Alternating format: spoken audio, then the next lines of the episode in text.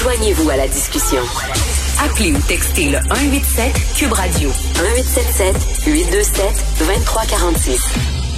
Va-t-il y avoir une deuxième vague au Canada? Nous allons parler avec euh, Mark Hamilton. Comme j'ai toujours envie d'aimer. Non, c'est l'autre.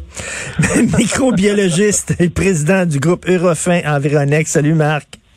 Oui, salut Richard, ça va bien? Très bien. Écoute, toi, tu es un, es un scientifique. Combien d'années d'études en microbiologie? C'est quand même, c'est long, là? ah, c'est six ans d'études euh, spécifiques là-dedans. C'est assez long. OK, six ans. Qu'est-ce que tu penses de ça, toi, avant de parler de la deuxième vague, des gens qui s'improvisent spécialistes en virus parce qu'ils sont allés sur Internet, puis euh, qui est les anti-masques et tout ça, là, tu penses quoi de tout ça?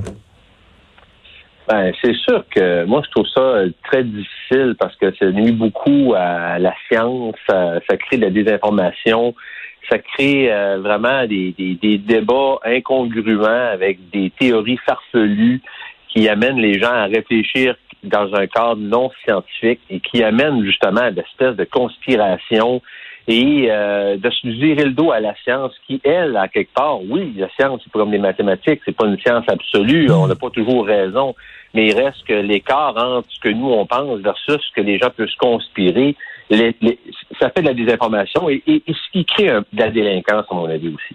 Oui, tout à fait. Non, non, c'est totalement déprimant. Là. Lucie Laurier qui, euh, qui fait quasiment la, la leçon aux scientifiques. tu dis, coudon, tu as, étudié, euh, étudié en épidémiologie, toi, tu as étudié en microbiologie, en tout cas. La deuxième vague, est-ce qu'il va en avoir une ou pas? Ben, la deuxième vague, c'est sûr que si on y va au niveau du Canada, si on regarde au Canada, il n'y a aucun signe au Canada qui inspire une deuxième vague. On regarde les données, 240 cas hier.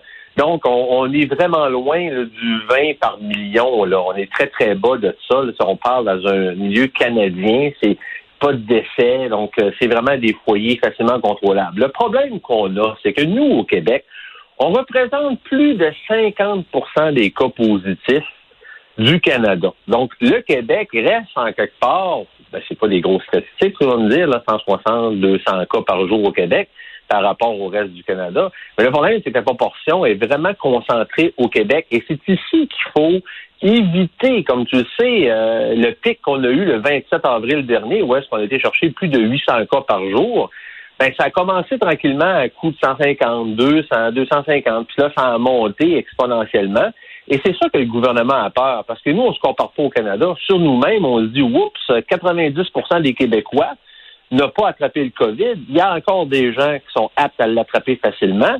Donc, euh, faut agir rapidement. On veut pas être la risée du Canada, là, qu'il y a que ça se passe la COVID. Donc, c'est pour ça que le gouvernement se dit, au Canada, vous avez vos problèmes. Nous, au Québec, on veut pas que ça dégénère. Mais écoute, le, quand on dit le, le, le, 100 cas par jour, 200 cas par jour, 300 cas par jour, bien sûr, ça frappe l'imaginaire, mais on peut se poser la question, OK, mais combien de ces cas-là sont graves? Combien de ces cas-là sont inquiétants et dangereux? Parce que il y a des gens, on le sait, euh, Antoine Robitaille, qui est ici un collègue de Cube Radio, qui a attrapé la COVID, il s'en est très bien sorti. C'était comme une grosse grippe, c'était un peu désagréable, mais jamais sa vie était en danger. Donc, sais, faut faut, voir aussi, là, il y a combien de cas, 300 cas, 200 cas, OK, mais combien sont graves? Combien sont ben, mortels là-dedans? Ben, écoute, faut penser là, que la proportion, elle a, elle a changé. par rapport à ce qu'on quand, on a, quand on regarde la proportion des gens, l'âge des gens qui ont la COVID, quand on vient au mois de mars, on disait que ceux qui avaient la COVID, c'était beaucoup les 50 ans et plus. Rappelez-vous que c'est surtout cette clientèle-là qui était portelle pour eux.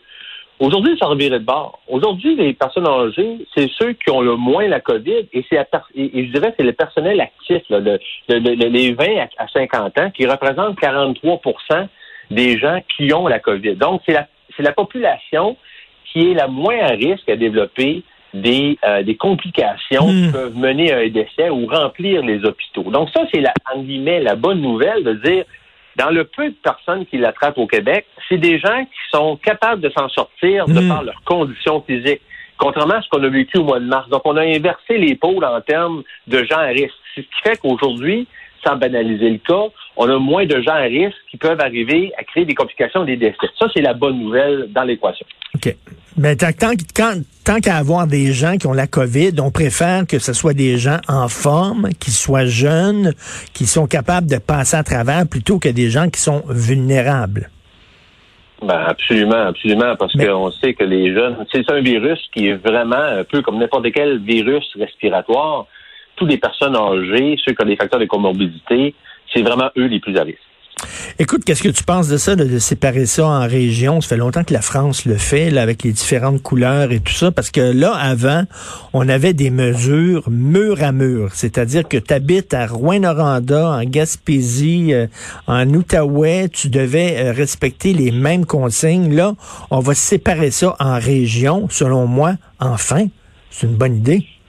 C'est une excellente idée. Je crois que même, même le la docteur Tam l'a salué, là, dit, écoute, je, je, salue l'initiative du Québec de vouloir séparer les régions, ou du moins les séparer, les identifier par code de couleur pour un peu responsabiliser chacune des, ben régions. je regardais hier Régis Labaume qui faisait, suite à que su que la ville de Québec était jaune, il a pris la parole, il a dit, écoutez, je, suis un, peu déçu de, de, de, de, mes, concitoyens. Ouais, est-ce qu'on a toujours été l'exemple au Québec? Au Québec, il n'y avait pas de cas, on était l'exemple à suivre, c'était Montréal, et là, c'est rendu Québec, en guillemets, l'épicentre.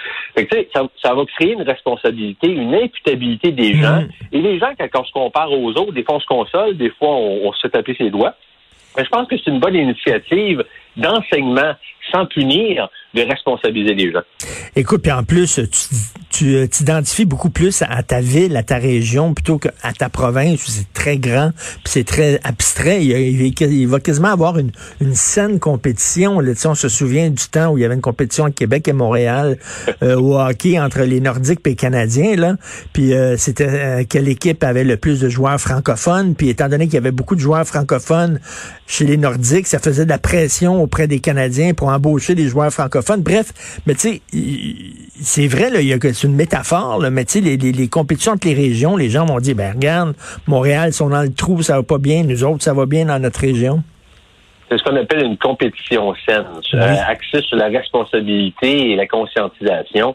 Écoute, euh, je pense que c'est mieux ça que d'arriver et de faire le coup et de dire écoutez, euh, on se confine, on reste à la maison, puis on attend ce qui se passe. Euh, donc, je pense que le gouvernement, c'est une sage décision qui ne fait pas mal, mais qui conscientise les gens. Mais comme tu dis si bien, ça va, ça va faire, ça va faire jaser les gérants d'estrade. De dire, hey, gars, moi, chez nous, je suis bien, puis euh, je suis je suis chez nous, les statistiques baissent et on se compare. Je pense que je trouve ça intelligent comme décision et euh, ça va faire réagir les gens. Donc, euh, on verra ce que ça va donner, mais à mon avis, ça va être positif là euh, dans les prochaines semaines. Et, sans être optimiste, ça m'étonnerait que, que je suis pas un expert, mais je te pose la question, ça m'étonnerait que la deuxième vague soit pire que la première parce que on a quand même appris depuis le temps. Là. Ça fait sept mois qu'on est là-dedans, ce marasme-là. On a appris de nos erreurs. J'imagine que là, on est un peu plus préparé.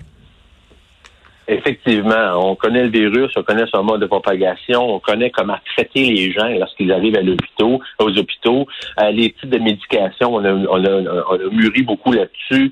On sait comment comment l'éviter. Euh, si on fait un parallèle avec euh, la grippe espagnole il y a 100 ans passé, la deuxième vague a été moins pire que la première parce que justement, pour un peu pour la même raison, la deuxième vague est arrivée trois mois après la première. Ce qui se passe un peu présentement, on est comme trois mois à à la suite de, de, de, de, la descente de la première vague. Et euh, la deuxième vague était beaucoup moins pire que la première, la grippe espagnole, parce que les gens, entre autres, avaient appris, hein, même si eux, leur temps-là, n'avaient pas les outils qu'on avait, ont appris, se sont protégés, ont gardé leur distance. Donc, c'est un peu ça qui euh, qu'on veut euh, qu'on veut qu'on souhaite pour la deuxième pour la, pour la deuxième vague et, et une des raisons l'autre jour il y a quelqu'un qui me disait écoute Marc il dit peux-tu expliquer pourquoi qu'au Québec on est toujours, en quelque part, celui-là qui représente 50% des cas du Canada. Et puis, moi, j'aurais dit, écoutez, c'est une théorie, c'est mon opinion, là, j'aurais dit, ben écoutez, au-delà de la lassitude qu'on entend parler des gens qui disent ah, on est tannés, on a mm. fait nos devoirs, euh, mais au Québec, là, on est des gens qui, aiment socialiser. Le facteur social au Québec est beaucoup plus fort qu'ailleurs au Canada. Tu sais, au Québec, on aime ça, les chaleureux, les parties de famille, on invite des gens, on se serre la main, on ben oui. Ça nous, ça nous manque beaucoup. C'est une culture qui est profondément française, qu'on a appris nos ancêtres qui sont comme ça. Ben, je suis tout à fait d'accord avec toi. C'est une culture latine. Puis tu sais, euh, il y a des gens qui disent on devrait appliquer euh, la leçon de Suède, le modèle de Suède. Les autres, ils n'ont pas déconfiné, ils ont pas confiné, etc. On devrait l'appliquer au Québec. Mais comme j'ai écrit, j'ai écrit dans une chronique, je dis le problème, c'est que la différence entre la Suède et le Québec, c'est qu'en Suède, il y a des Suédois. Et les Suédois sont très disciplinés. J'ai un de mes bons amis qui m'a écrit, euh, lui, il a travaillé pour une compagnie en Suède. Il, a fait 120 voyages. Il est allé 120 fois en Suède. Puis il dit, t'as tellement raison, Richard. Il dit, là-bas, ils sont extrêmement disciplinés. Ils sont, c'est pas comme ici. On a un côté cowboy ici, là.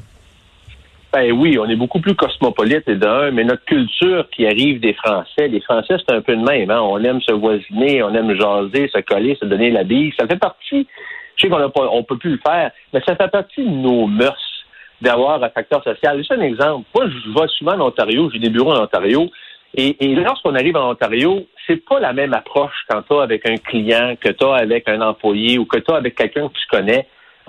Il y a comme une barrière professionnelle au-delà de, des coutumes culturelles que ici, on va raconter c'est la grosse serrée de main, salut, comment ça va, hey, je t'invite, on prend une bière à soir c'est pas pareil. Ici, ça nous manque beaucoup. Puis là, on voit qu'est-ce qui crée ces petites éclosions-là. Là, ça devient plus fort que nous autres. Il fait beau, les, vacances, on, on, a eu des bonnes vacances, il fait chaud, hmm. la COVID est comme derrière nous, en guillemets. Et là, à ce moment-là, on commence à créer des accès. Ce qu'ailleurs, comme tu dis en Suède, c'est très discipliné. Puis probablement qu'ailleurs au Canada, ils sont peut-être plus disciplinés, à mon avis, qu'ici en termes de rassemblement puis de vouloir Écoute, comment tu fais pour vider une piscine remplie de monde, une piscine municipale remplie de monde en Suède?